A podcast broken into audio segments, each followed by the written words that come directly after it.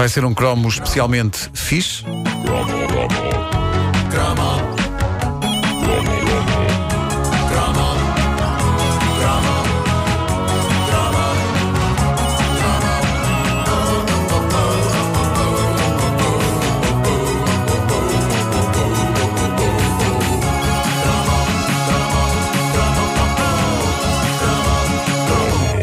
vez em quando dedicamos cromos aos eh, LPs que construíram a nossa juventude. Os LPs que a malta gostava de levar debaixo do braço para a escola, só porque sim. E quando se levava um disco de vinil para a escola, levava-se como quem leva um acessório de moda, porque transmitia uma mensagem. E a mensagem era: sou fixe.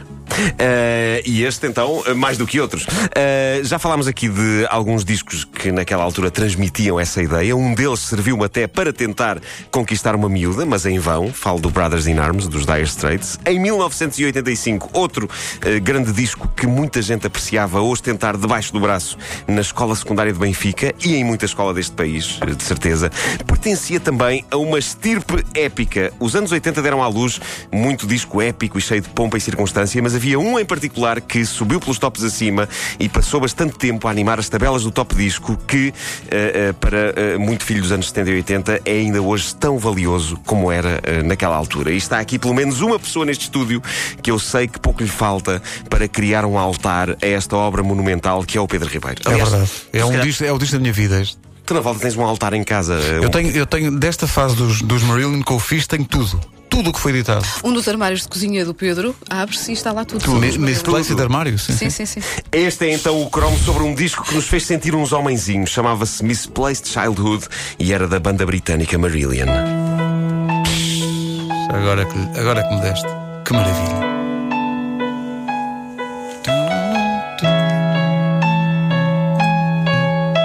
Eu sei tocar isto no peito. Sabes? Sabes é isto no peito? Boa, boa.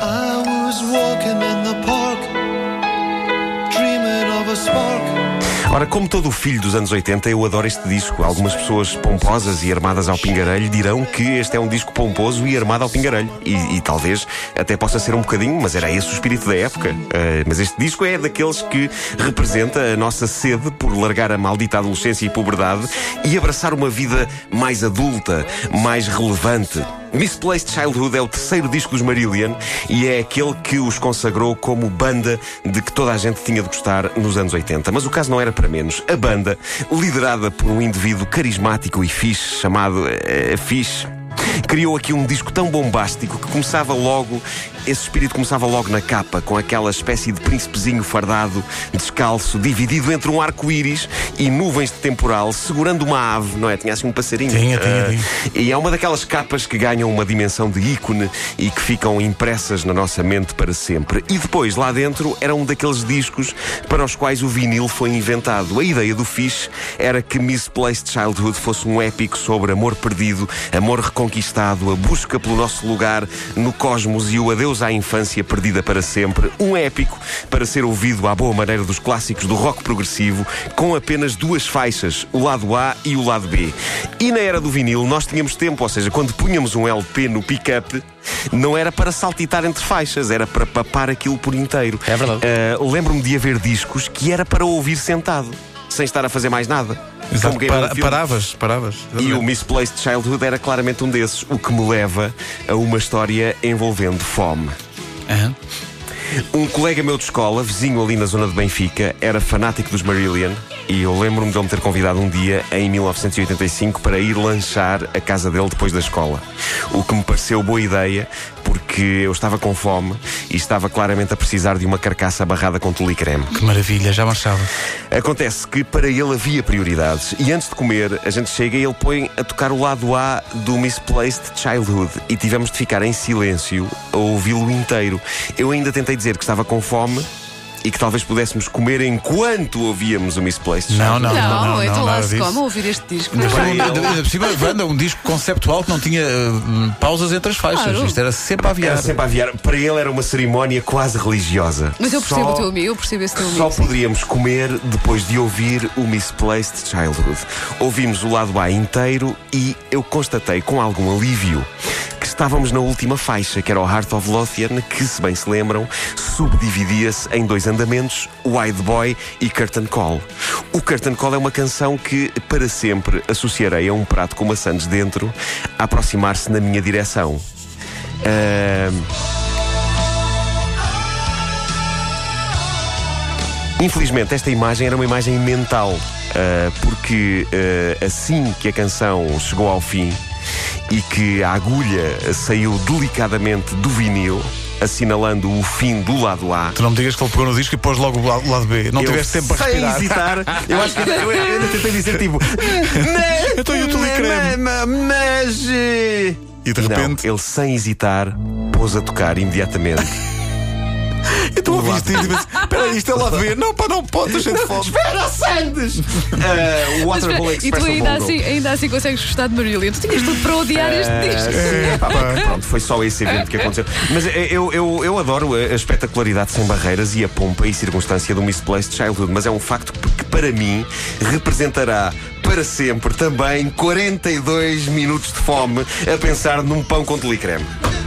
Eu lamento se isto é indigno, fãs de Marillion, mas é uma verdade que eu tenho de assumir.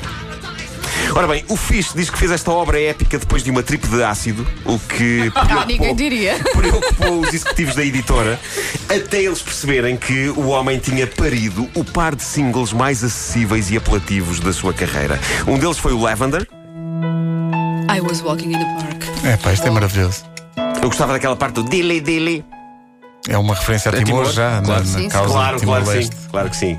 I owe you for your love. Maravilhoso. I was walking in the park. Vês, tem que só ouvir tudo. Não, não há hipótese. nenhuma. Exato, exato. Agora vocês diziam, monte, temos, temos que pôr Temos que 40, ouvir 42 minutos agora. Mas é que isto Ora bem, não foi o primeiro eh, single, o outro não, também. Não, um deles foi Lavender, o outro foi esse hino à desilusão amorosa e ao fim de uma relação, que é o Kaylee.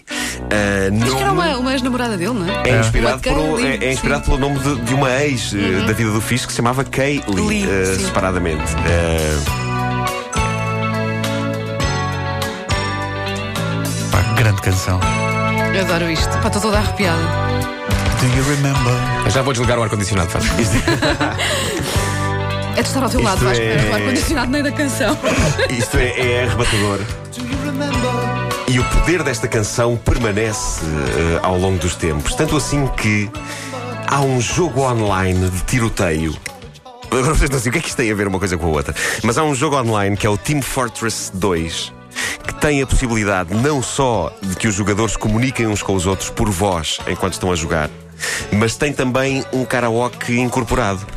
E há um, há um Enquanto vídeo. estão aos tiros? Sim, sim. E há um vídeo hilariante no YouTube onde nós vemos a ação do jogo a decorrer, tiros a torto e a direito, e de repente eh, é lançada para todos os jogadores, um- é lançado um aviso, tipo, Kaylee dos Marillion eh, vai começar a tocar em 9, 8, Mas é o próprio 7, jogo 6, que termina o 5. que é que se canta?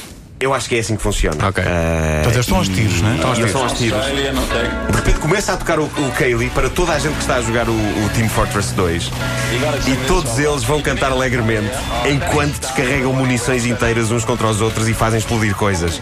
É um momento poético de comunhão entre jogadores. Ou seria se eles fossem ligeiramente mais afinados. Seja como for, é um bonito momento de cultura popular em que o passado e o presente se juntam. Ora, ouçam, ouçam isto.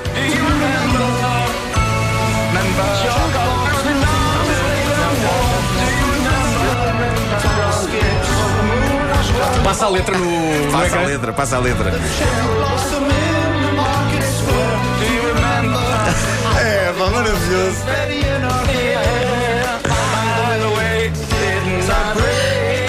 E eles estão aos tiros a Estão jogar. aos tiros, é pá, uma, canção, uma canção tão poética, com bazucas e com lança-chamas e tudo, e pessoas a irem pelo ar e. e- Façam uma busca no YouTube por TF2 Kaylee Karaoke.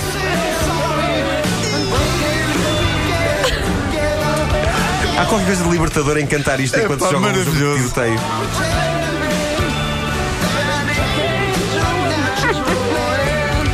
Ah, pá, que maravilha. Nunca o fiz, imaginou.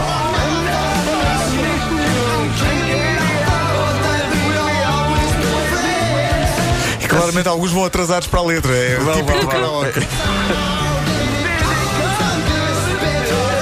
Ah, pá, que Olha, maravilha. eu, devo- eu- eu agora vou confessar uma coisa também. Devo agradecer-te porque eu estava aqui quase a verter uma lágrima. Há coisas que nós achamos que ultrapassamos. Ah, mas eu associo o Kaylee dos Marillion à primeira vez que me partiram o coração. Oh. À primeira vez que um rapaz me partiu o Quem foi ela? Ah, foi o Diz, diz o nome dele. O Kaylee é de facto uma, é uma Pá, canção sobre I never sobre meant to break your heart, but Sim, you broke Exato, mine, exato. não é? E eu estava a recordar, estava, estava aqui Como é- tipo como é que ele se chama? aflitinha. Como é que estava ele se aqui chama? aflita. Como é que ele se chama? Ah, foi o Paulo. Paulo. Paulo. Agora do vamos Paulo. Agora a Wanda dizia foi Smirnoff. Não foi Não, não foi. E epá, isso eu estava aqui a recordar. É, é Ah, porque há, há dores da adolescência que nós achamos que ultrapassamos e não, não é? E de repente tu vais com esta versão e pronto, e tudo passou e já estou bem melhor, obrigada. A melhorar a vida das pessoas todas as manhãs. A caderneta de cromos de Nuno Marco.